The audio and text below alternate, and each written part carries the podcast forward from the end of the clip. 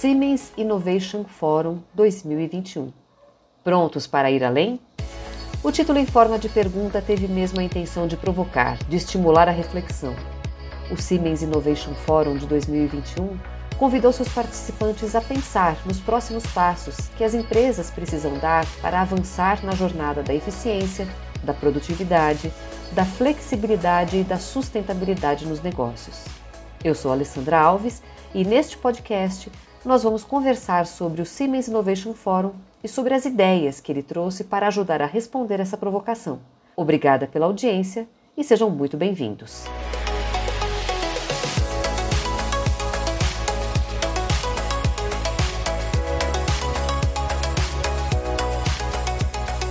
Para conversar com a gente sobre o Siemens Innovation Forum, estão aqui comigo o José Borges Frias Júnior, Head de Inovação da Siemens e Diretor de Estratégia e Desenvolvimento de Negócios da área de Digital Industries, e o Michael Amador, Head de Gerenciamento de Qualidade, EHS, e Desenvolvimento de Negócios da área de Smart Infrastructure da Siemens. Começo agradecendo aos dois pela presença. Borges, Michael, sejam muito bem-vindos. A gente que agradece o convite aqui para a gente poder estar aqui com você, Alessandra, e resumir uh, um pouco desse evento que foi literalmente um sucesso. Olá, Alessandra. Primeiramente, muito obrigado pelo convite. Tivemos dois dias intensos de excelentes debates sobre como as tecnologias estão transformando o nosso cotidiano, e aqui poderemos refletir juntos sobre esses temas tão relevantes que nos ajudam a vencer os desafios atuais e futuros que virão. Antes da gente falar do debate, né, propriamente dito, do fórum, acho que a gente poderia aproveitar essa oportunidade também para explicar um pouquinho dessa nova fase da história da Siemens, que inclusive é chamada né, de novo capítulo. O diretor mundial de estratégia uh, e tecnologia da empresa, o Peter Kurt, participou do evento e falou da Siemens como uma empresa focada em tecnologia. Borges, você pode explicar para a gente um pouco desse novo momento? Ah, sem dúvida, Alessandra.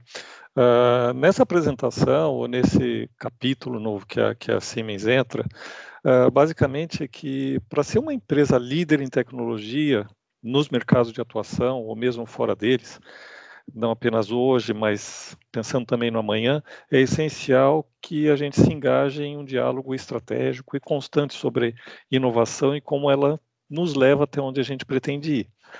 Inovação deve focar em tecnologias que combinam o mundo real, o digital, para transformar de forma disruptiva processos tradicionais de resolver os problemas mais urgentes das indústrias, da infraestrutura, das cidades e do mundo. Um dos quatro pilares estratégicos da Siemens nesse novo capítulo é o que a gente chama de tecnologia com propósito. Ou seja, os desafios do mundo de hoje exigem grandes ideias e inovações reais. Quando a gente fala de tecnologia com propósito, queremos dizer que nossa tecnologia deve ajudar a resolver os problemas concretos, que muda a vida das pessoas para melhor, tornando-as mais fáceis, mais sustentáveis e mais dignas. Nós inovamos e aplicamos nossa tecnologia para transformar as indústrias dos nossos clientes aí no sentido mais amplo da palavra indústria, né? Indústrias, cidades, infraestrutura, etc. Aliás, esse foco no propósito, ele ficou muito claro durante o evento todo, né? Logo no primeiro dia, eh, nós tivemos um painel super importante sobre a questão da digitalização das redes elétricas. Michael, explica para a gente por que, que esse tema tem um potencial tão grande justamente para melhorar a vida na sociedade. Veja, Alessandra, o setor elétrico está passando por uma revolução na forma tanto como geramos e quanto consumimos energia. E a digitalização é o meio para coordenar essa complexidade do sistema. A sociedade hoje sofre com falhas e paradas constantes no fornecimento de energia, que no médio prazo devem diminuir drasticamente graças à digitalização. Ou seja, a qualidade de energia deve aumentar e o custo deve cair consideravelmente. E aqui podemos atestar que os consumidores estão virando protagonistas do sistema, podendo gerar sua própria energia e negociá-la na rede.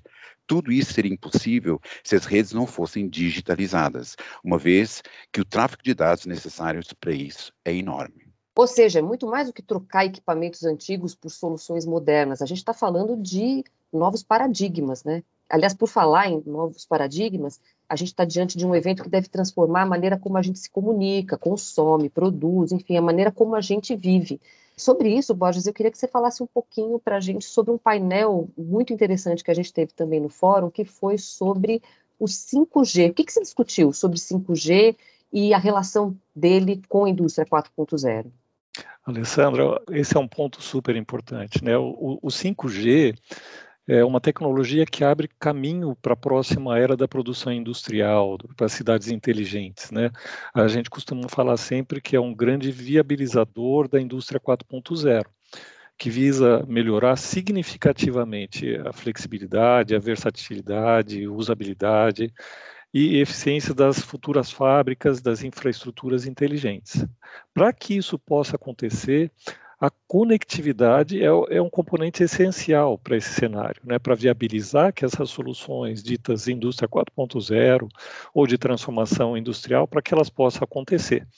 O, 5G ele vai apoiar, né, viabilizar esses desenvolvimentos que estão em, em andamento, fornecendo aí a conectividade tão poderosa para que essa comunicação entre as máquinas, pessoas e objetos possa ocorrer.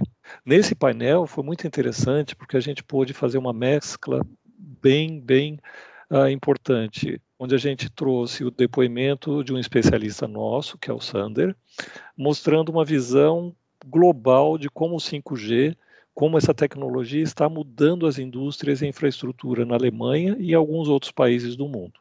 E do outro lado, a gente teve também o foco do senhor Agostinho Linhares, da Anatel, que foi de discutir sobre as questões brasileiras de regulamentação do 5G e os próximos passos para sua adoção aqui no Brasil e, sem dúvida, os impactos que possam trazer aqui.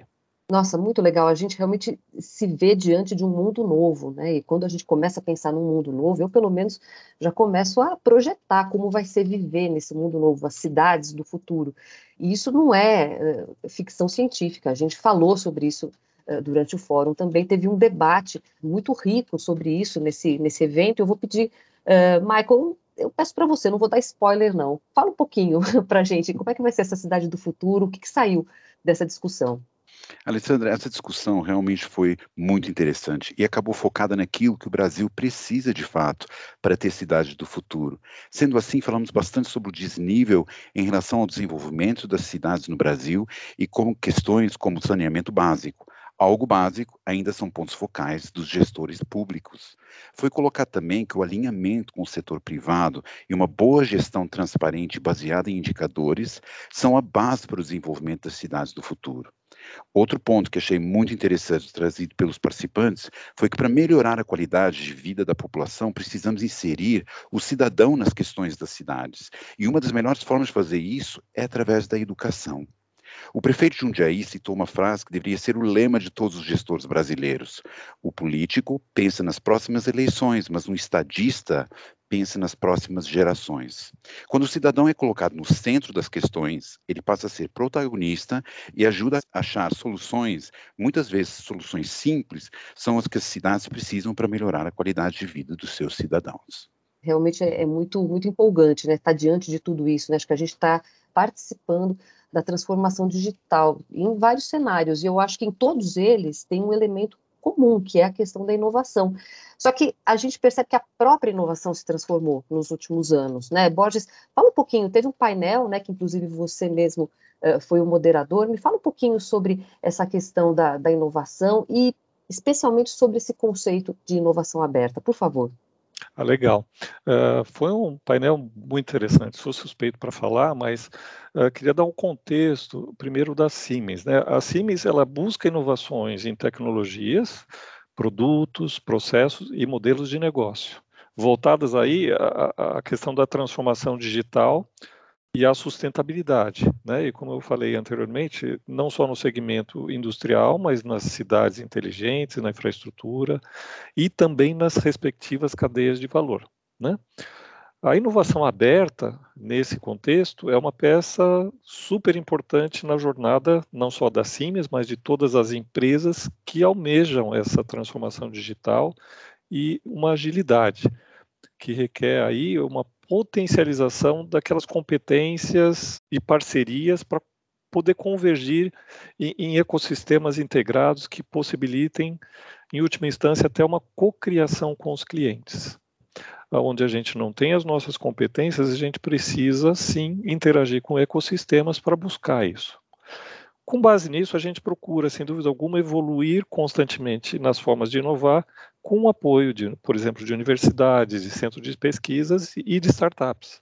Os ecossistemas de inovação aberta são cada vez mais importantes no desenvolvimento de um potencial inovador de uma empresa e contribuem dessa forma fortemente para essas soluções centradas no cliente, que é a tal da tecnologia com propósito, como eu já falei anteriormente.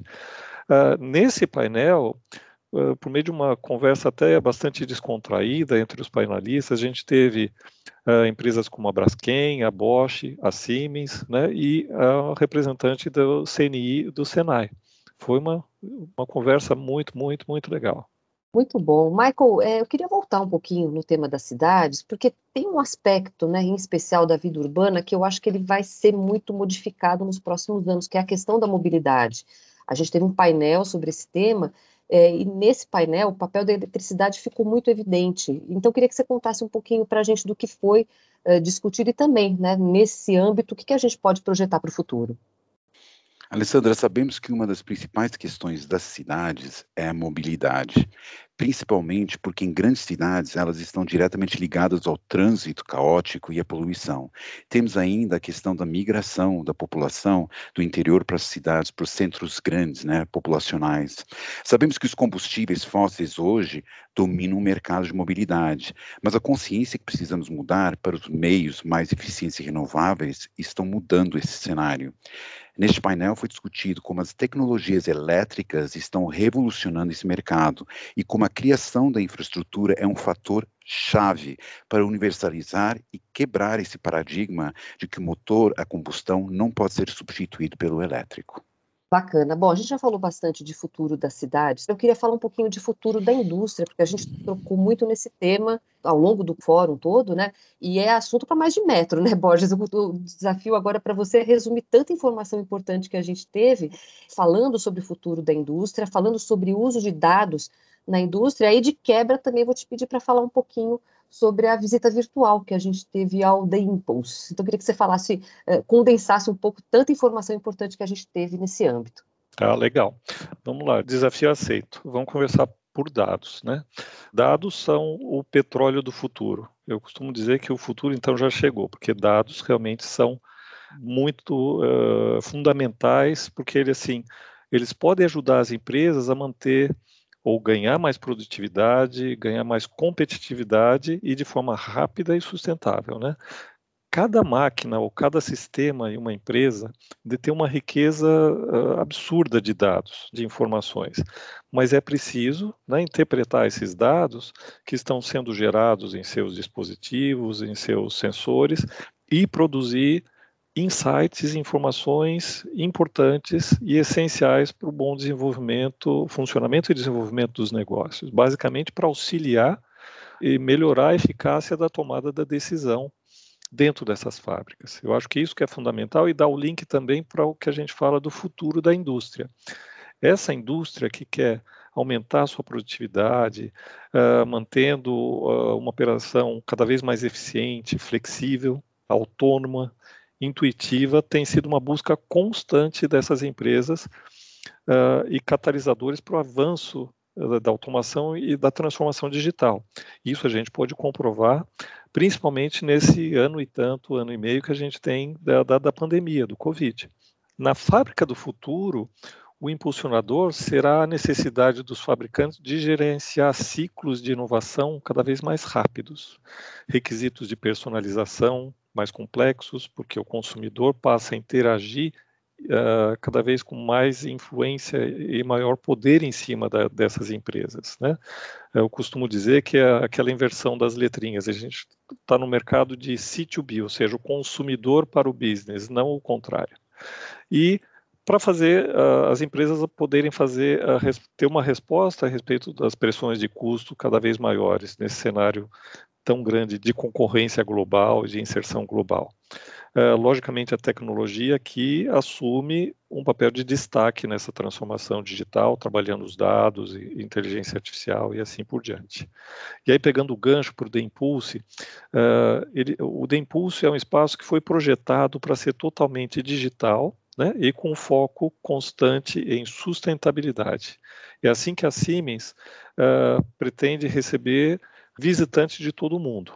No The Impulse, a gente consegue explicar as tecnologias inovadoras que, ali estão aplicadas e demonstramos conceitos para o desenvolvimento futuro da indústria no mundo de hoje. Né? Ou seja, lá tem uma série de você vai poder acompanhar, ou pode acompanhar, mas eu acho, ele continua disponível para quem quiser visitar.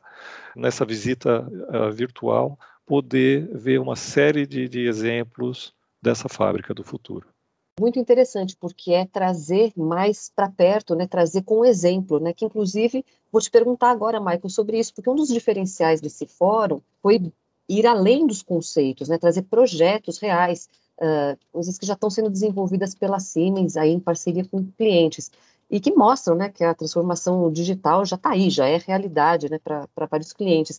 Uh, você pode abordar algum desses projetos para nós, por favor?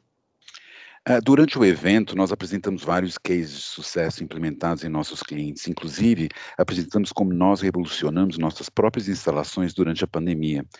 Como é popularmente dito, né, casa de ferreiro espeta de pau, nós temos todas as tecnologias, só que nós não havíamos implementado até então. E durante a pandemia, implementamos um projeto de eficiência energética e automação em nossas fábricas de Jundiaí. Graças a esse projeto, mesmo aumentando a capacidade da fábrica e mudando o centro logístico de Cabreúva para o mesmo espaço físico, estamos economizando mensalmente mais de 50% do que gastávamos com energia anteriormente.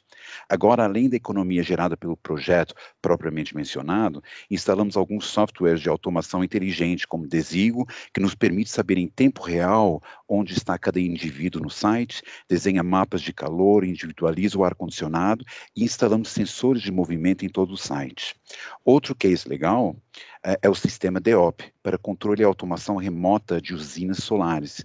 Estes softwares trazem a funcionalidade do centro de controle na palma da sua mão, além de ser vendido no modelo Software as a Service, ou seja, como qualquer streaming que você tem em sua casa. Eu digo, faço o que eu faço, né? É incrível ver tanta tecnologia já transformando a vida das pessoas. Borges, você pode comentar um desses projetos também para a gente, por favor?